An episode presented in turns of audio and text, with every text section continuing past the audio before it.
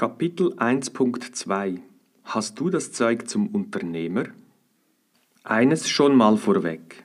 Die meisten Menschen denken, dass sie das Zeug zum Unternehmer hätten. Doch wie ist die Selbstwahrnehmung zu bewerten? Was macht gute Unternehmer aus? Die Frage nach den Fähigkeiten zum Unternehmertum sind so repräsentativ, als würde man Paare getrennt voneinander befragen, ob sie sich für gute Liebhaber halten. Fast alle halten sich für überdurchschnittlich in der Eigenschätzung, während die Fremdeinschätzung, Partnerbefragung, eine andere Sprache spricht. So oder so, wie merkst du, ob du wirklich das Zeug zum erfolgreichen Unternehmer hast? Meiner Erfahrung nach gibt es vier Ebenen, die darüber Aufschluss geben können. Erstens Gene, zweitens Prägungen und das Umfeld in jungen Jahren, und drittens Persönlichkeitstests. Im Weiteren sind auch noch Schlüsselerlebnisse in deinem Leben spannend, beziehungsweise deine Reaktionen innerhalb solcher Schlüsselerlebnisse, wie Todesfälle, Betrug und andere Enttäuschungen oder Niederlagen. Diese vier Punkte der Gene, Prägungen, Persönlichkeitstests und Schlüsselerlebnisse wollen wir uns nun genauer anschauen. Danach kannst du dich selbst und andere besser einschätzen. Beginnen wir also mit den ersten beiden Punkten. Die Gene und die Prägungen bzw. das Umfeld in jungen Jahren sind prägend. Will man der sogenannten Epigenetik Glauben schenken, und das tue ich, spielen Gene keine oder nur eine geringere Rolle. Unternehmer werden also nicht geboren, sie werden gemacht. Allerdings gibt es einige Grundvoraussetzungen, die dir den Zugang zum Unternehmertum erleichtern. Zudem gibt es Voraussetzungen, die dir helfen, unternehmerische Fähigkeiten zu erwerben. Diese werden in der sogenannten Prägephase angelegt, die beim Menschen ihren Höhepunkt zwischen dem fünften und dem neunten Lebensjahr hat. In dieser Phase ist unser Gehirn extrem aufnahmefähig. Es fehlt eine Art Filter das heißt, alles, was Menschen in dieser Zeit erleben, prägt sie ein Leben lang. Positives, aber auch Negatives wird gespeichert. Dieser Prozess der Prägung ist meiner Erfahrung nach nie gänzlich abgeschlossen, auch wenn die Ausprägung in jungen Jahren besonders gravierend ist. Zumindest war es so bei mir, wie auch bei vielen anderen Menschen in meinem Umfeld. Geh nun gedanklich in die Zeit des Kindergartens und in die frühe Schulzeit zurück. Wie warst du damals? Mit welcher Art Menschen hast du dich umgeben? Wie dachten, redeten und fühlten deine Eltern? Bei mir war es so, dass der Vater am Mittag gestresst an den Mittagstisch kam und über die faulen, anstrengenden, kranken und dummer Mitarbeiter schimpfte. Dies hinterließ bei mir zweierlei.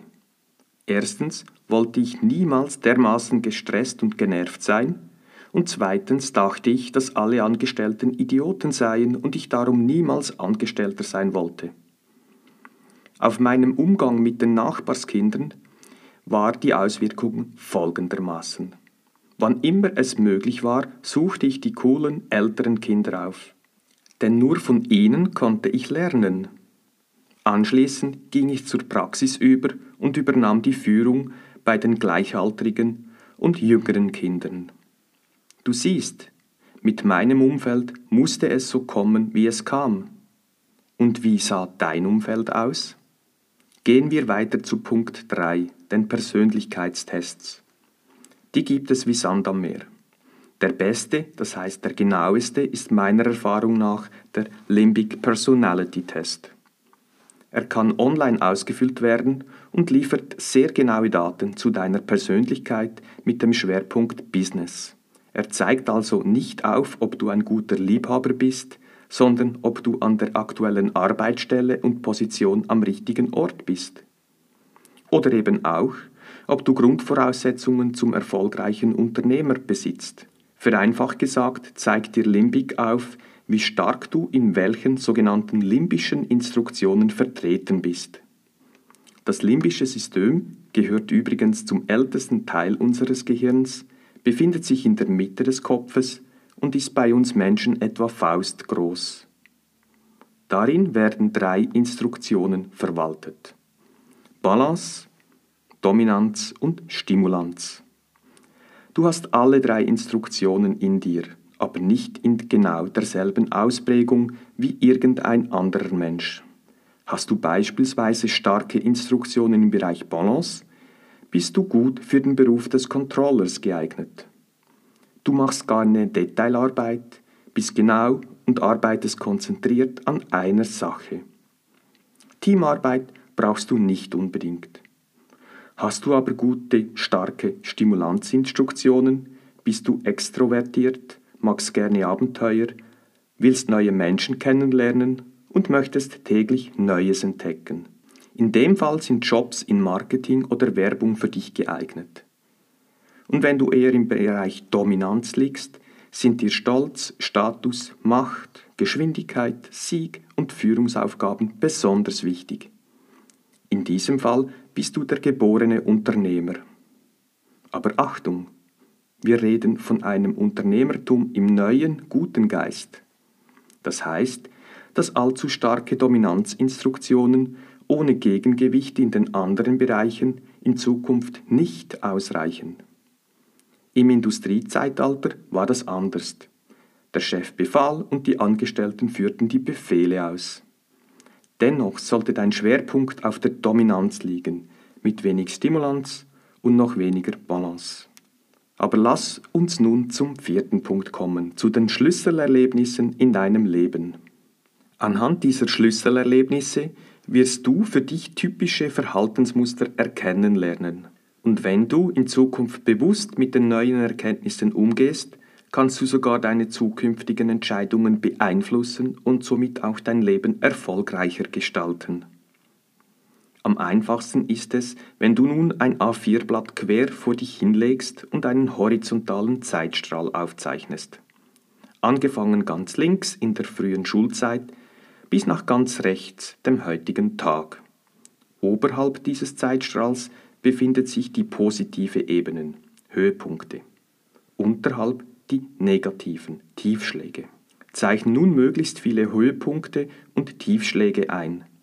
Auf einem zweiten Blatt machst du eine kurze Beschreibung der Top 3 Höhepunkte und der Top 3 Tiefschläge. Nachdem du diese beschrieben hast, beantwortest du zusätzlich folgende Fragen. Warum ist das für mich ein Höhepunkt oder ein Tiefschlag? Welche Gründe, Motive sind mir hierbei sehr wichtig? Warum habe ich so reagiert, wie ich reagiert habe? Bei mir steht beispielsweise als Höhepunkt Judo-Clubmeister mit sieben Jahren. Ein Motiv für mich heißt gewinnen um besser zu sein als alle anderen.